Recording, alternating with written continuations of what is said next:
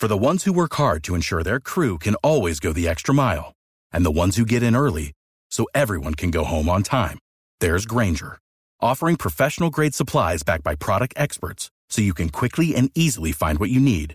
Plus, you can count on access to a committed team ready to go the extra mile for you.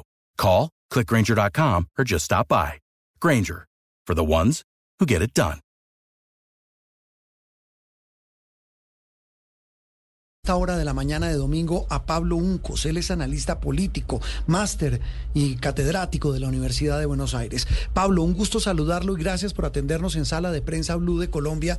Y le repito, eh, en los mejores términos de lo que nos gusta a ustedes y a nosotros, en esta cancha de la política argentina, eh, ¿cómo están las fichas y cómo están las posiciones? Buen domingo.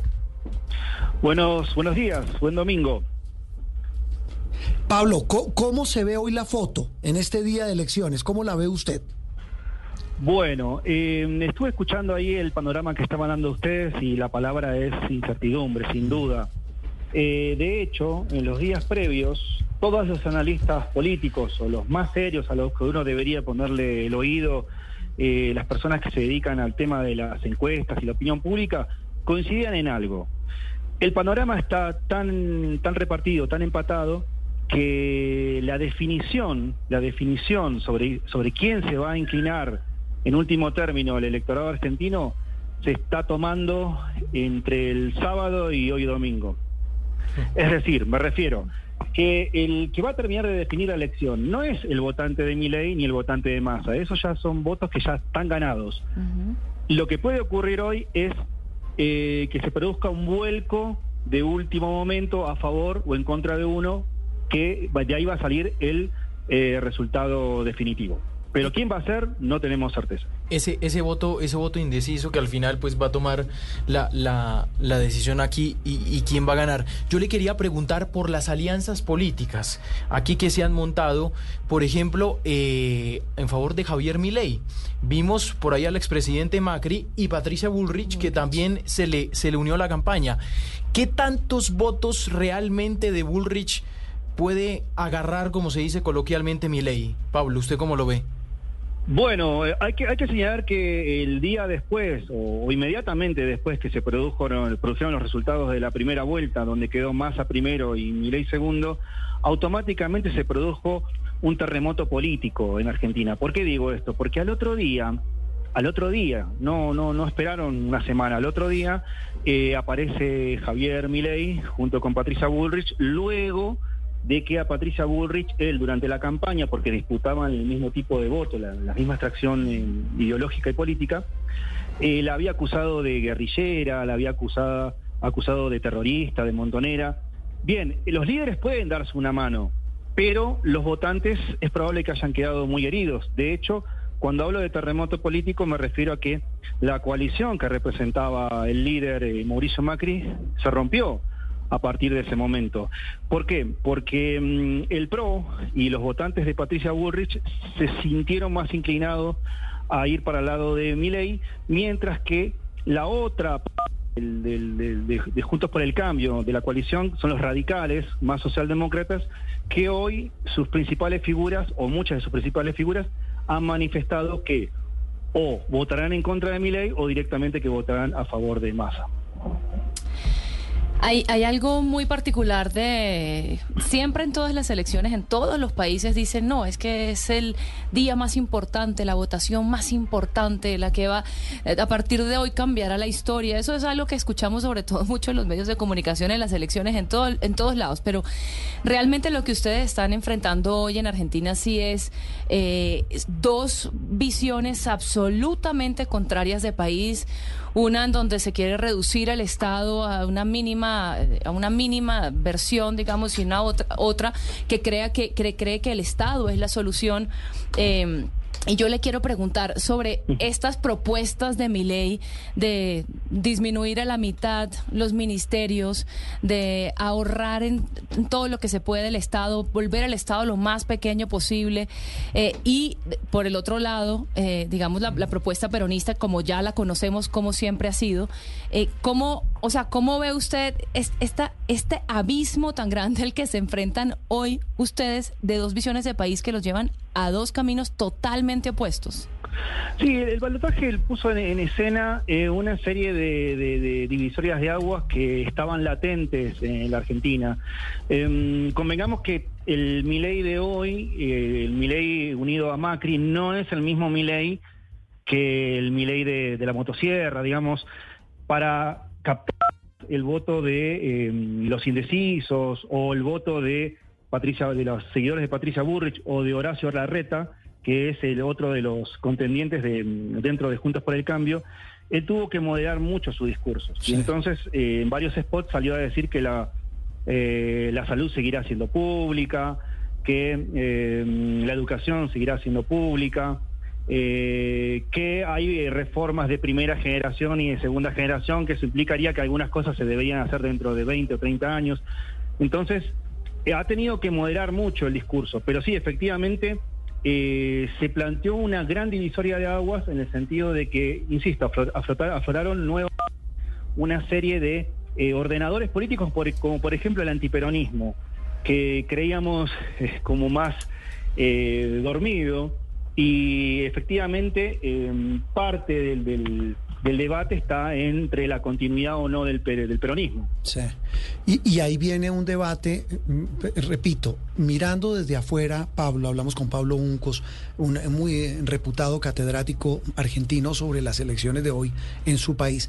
aquí mirando los toros desde la barrera, como decimos en Colombia, aquí hay un asunto y es que no se entiende que el señor Massa represente a un sector, hablo lo que nos dicen muchos amigos argentinos, que ha llevado a Argentina a la crisis en la que está hoy. Uno no entiende cómo hoy es el favorito. ¿Usted cómo lo ve? Claro, lo, que pasa es que esto está relacionado con el escenario de balotaje. Esta fue en primera vuelta una elección de tercios, o sea, teníamos un 30% que seguía al gobierno, eh, a Massa, otro 30% que seguía a Milei y otro 20%, digamos, que seguía a Bullrich y demás, y así repartidas las, las otras eh, opciones políticas, incluido eh, el voto en blanco y mucha gente que no fue a votar. Mm. Bien, con el escenario de balotaje, uno se ve obligado a tomar partido por una de estas eh, dos opciones que han quedado. Y ahí viene el misterio, o ahí viene la duda. En el poroteo, ¿quién es el que más sale beneficiado? Las encuestas dicen que están muy empatados y los analistas dicen que esto lo van a terminar de definir los, em, los eh, indecisos. Entonces, en ese escenario, insisto, lo, se eligen dos opciones muy diferentes, pero la campaña misma ya adoptó la forma de, como bien lo describía ahí la, colega, eh, como una forma de eh, momento de refundación, como que la patria está en peligro. Y esto se escucha de los dos lados. y en todo lado, no me preocupe, aquí es igual.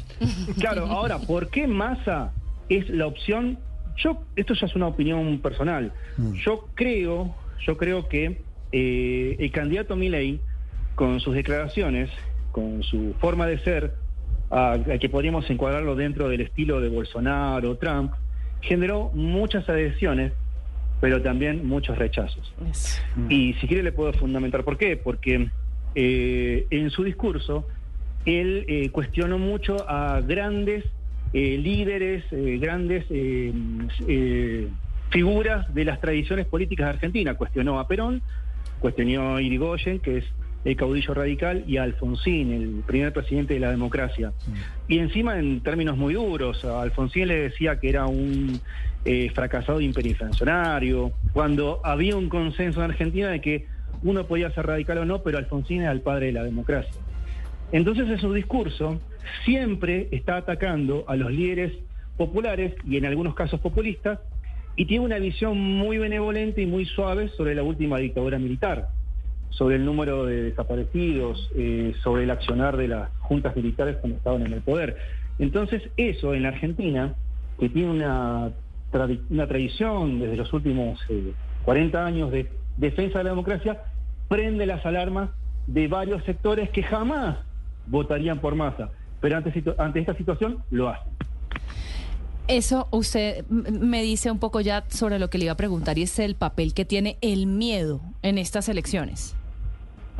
Y efectivamente es una campaña de miedo. Eh, muy bien lo, lo, que decías acerca de, que es un signo de los últimos tiempos. Es un poco lo que pasó en los últimos días de la campaña en Colombia, es un poco lo que ocurrió en el balotaje entre en Perú, recordarán, entre Keiko Fujimori y Pedro Castillo. Parecía que eh, se estaban eh, desempolvando, por lo menos en el caso de Perú, eh, temas relacionados con la guerra, cuando todos sabemos que la guerra con Sendero Luminoso ya había concluido desde la década del 90. Pero se hablaba de que se venía el comunismo o se venía la dictadura fujimorista. Bien, algo parecido está pasando en Argentina. Pablo, yo le quería preguntar, ¿qué es eso de ser libertario? El adjetivo que se pone Javier Milei. El, fenómeno Milei es muy interesante. La verdad que muchos lo subestimaron, pero otros analistas los vienen trabajando con mucha seriedad. Eh, entre ellos hay un sociólogo que se llama Semán, de apellido, que él dice, atención, el fenómeno libertario se viene dando en el conurbano bonaerense, en las zonas que en alguna vez fueron zonas del peronismo. O sea, ese voto es un poco el voto que pierde el peronismo por sus malos gobiernos, especialmente este último. Y en, ese, en, ese, en esa configuración ideológica que se está dando, uno, él, identifica dos clases de libertario. Está el dogmático, eh, digamos, el anarcocapitalista, el, el que está el fundamentalista de mercado, que es una minoría. Y después tenés, capa sobre capa, una nueva constelación de seguidores de Miley que son más indignados, defraudados por la política, eh, más lo que diríamos en Argentina, voto bronca. Y ahora súmele, súmele mucho voto de Macri y mucho voto antiperonista que no estaba cuadrado el balotaje dentro de la, del paraguas de Milei y Macri. Eh, entendidísimo el tema de libertario. Eh, Pablo, un abrazo, muchas gracias y, y, desde aquí, desde la distancia, haciéndole mucha fuerza para que le vaya bien a Argentina, que es lo más importante. Feliz domingo y estaremos muy pendientes. Muchas gracias, el gusto es mío. Pablo Uncos, hablando de la otra noticia de la semana y del día, las elecciones presidenciales en Argentina.